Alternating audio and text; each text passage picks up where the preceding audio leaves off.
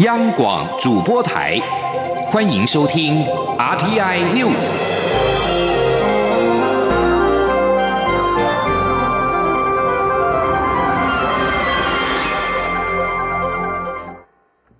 各位好，我是主播王玉伟，欢迎收听这节央广主播台提供给您的 RTI News。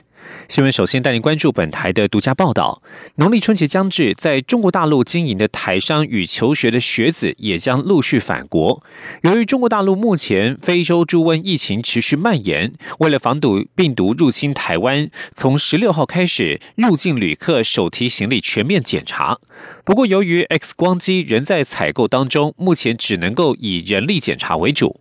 房检局局长冯海东今天受访表示，目前预估二月初所有的 X 光机就会全面到位，到时候入境动线也会有所调整，检查力将会大幅提高。前天记者陈林信宏的采访报道。为防范中国非洲猪瘟疫情入侵台湾，非洲猪瘟中央灾害应变中心十六号启动对于高风险地区入境旅客手提行李百分之百检查。目前在入境的空桥出口、移民署征照查验以及关务署行李检查等处，共设置三道防线。来自高风险地区，包括中国大陆、香港和澳门的旅客，不出空桥登机门处就会进行宣导，并百分之百全面检查手提行李。力由于 X 光机还未全面到位，目前只能以增加人力的方式检查。由于农历春节将至，届时将有在中国的台商和学子大量返台。为了加强检查，内政部这几天连夜赶工，已经组装完成四台 X 光机，并紧急采购十八台 X 光机。以时程推估，预计二月二号 X 光机就能全面到位，到时手提行李将可以透过 X 光机一一检查，入境动线也将有所调整，检查力将大幅提高。房检局局长。冯海东说：“二月份就有会有二 X 光机安装好以后，我想那个让这个人流会比较畅通，应该检查率会大大的提高了。”尽管已经针对违规携带肉品入境的旅客重罚，不过这几天在机场每天仍有一百至两百多件的肉品被携带入境，当中还有金华火腿等加工猪肉产品。不过在经过宣导后，都已被丢弃在弃置箱内，并不会遭到罚款。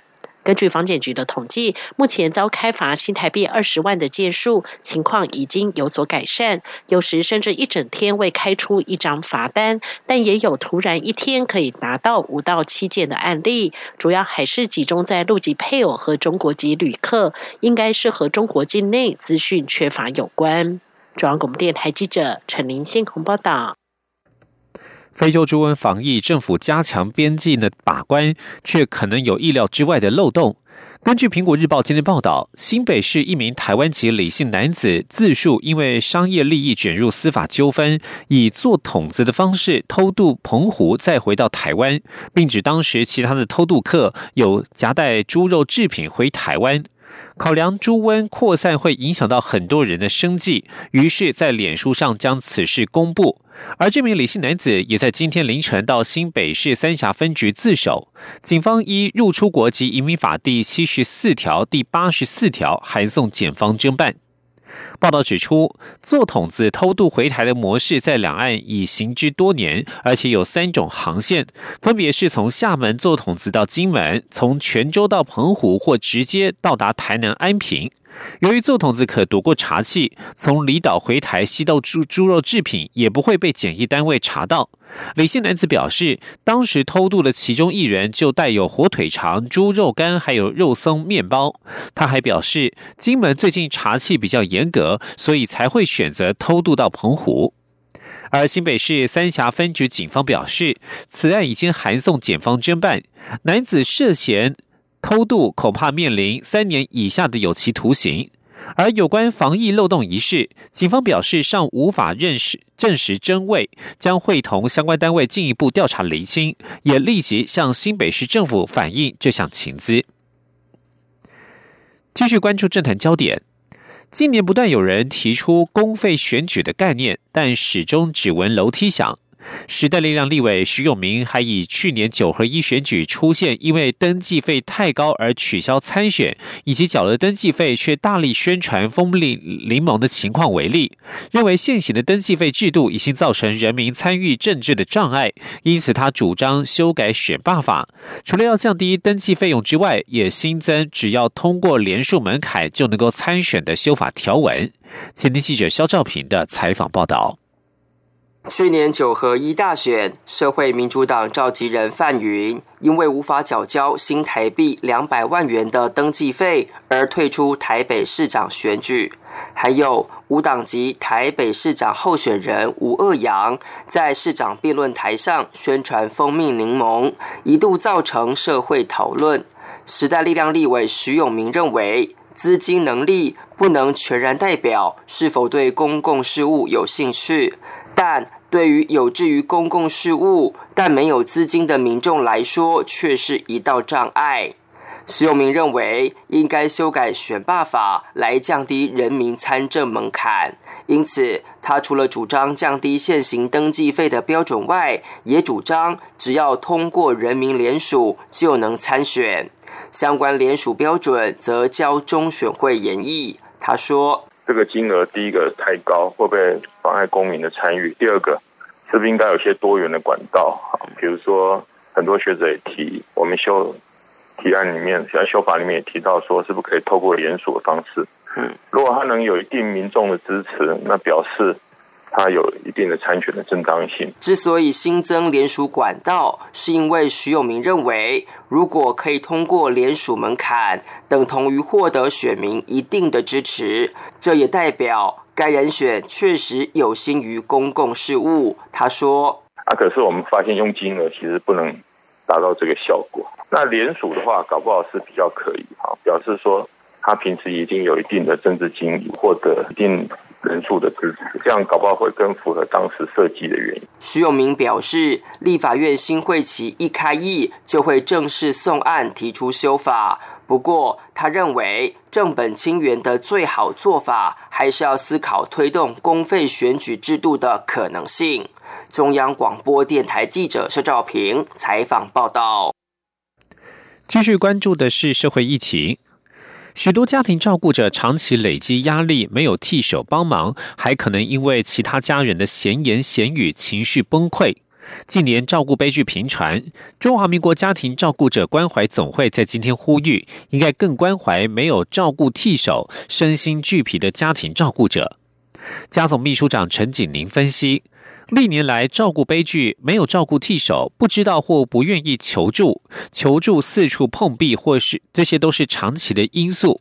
但是压垮骆驼的最后一根稻草是无望感。近一年来照顾悲剧事件加倍激增，相关的新闻报道似乎产生了模仿效应。此外，缺乏旁人支持，照顾不被理解，也是照顾者的无奈。家总。整理了六类会让家庭照顾者情绪爆炸的句型，包含质疑照顾品质的“你怎么顾的，爸妈怎么会受伤”，以及贬义照顾价值，如“你在家时间多，可以顺便打扫，家里很乱”。另外还有有钱就是大爷似的，我出钱就是要你陪他出一张嘴的，你应该多推多推妈出去散散步，多晒点太阳，或者否定照顾者判断的，我跟他讲话都很正常，哪有失智？你不要乱说，以及拒绝照顾者诉苦的，不是有外劳帮忙吗？你怎么那么多牢骚？陈锦宁也表示，照顾悲剧近来也有假期化的趋势。年关将近，大家应该更关怀周遭的家庭照顾者，也可以拨打一九六六长照专线，善用长照资源，帮自己减压。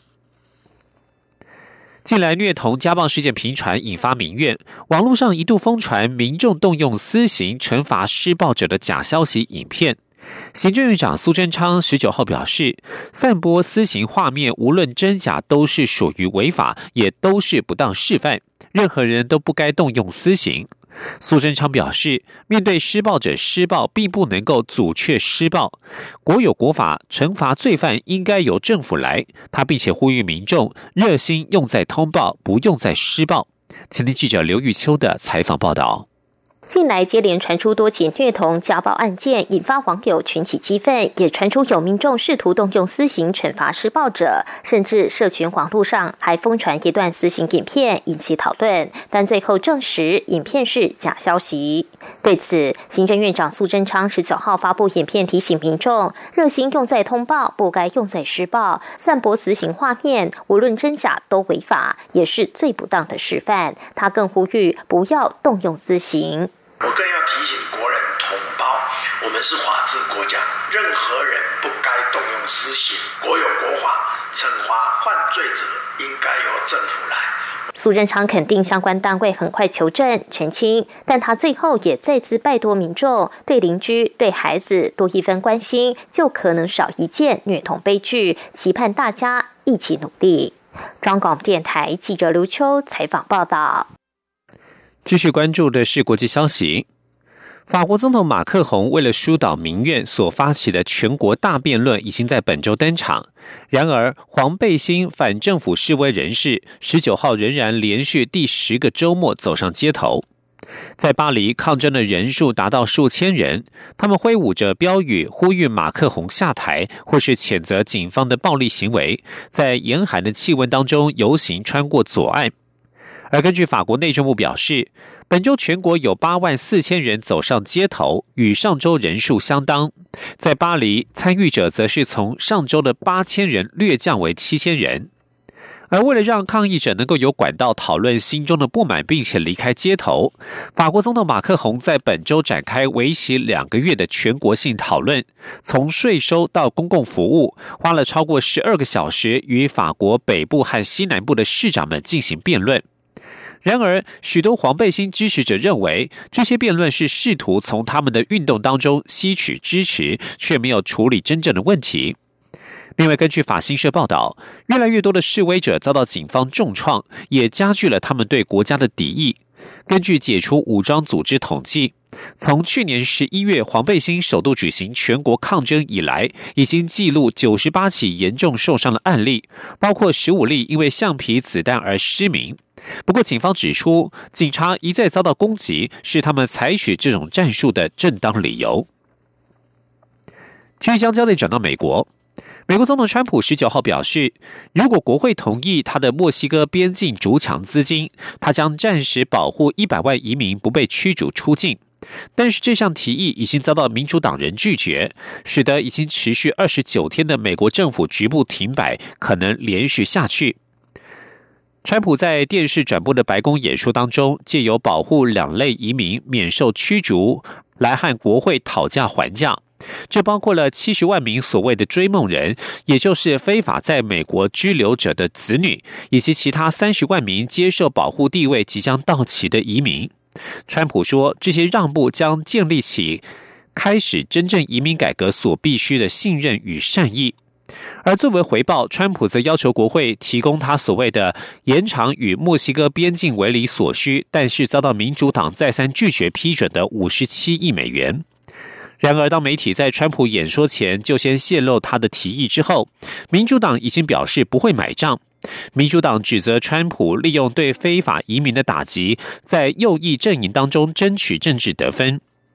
在府会双方都在等待对方让步之际，约有八十万名联邦雇员陷入停工状态，他们正在等待薪水的发放。这些单位包括了海岸警卫队、联邦调查局 （FBI） 以及机场的安全人员。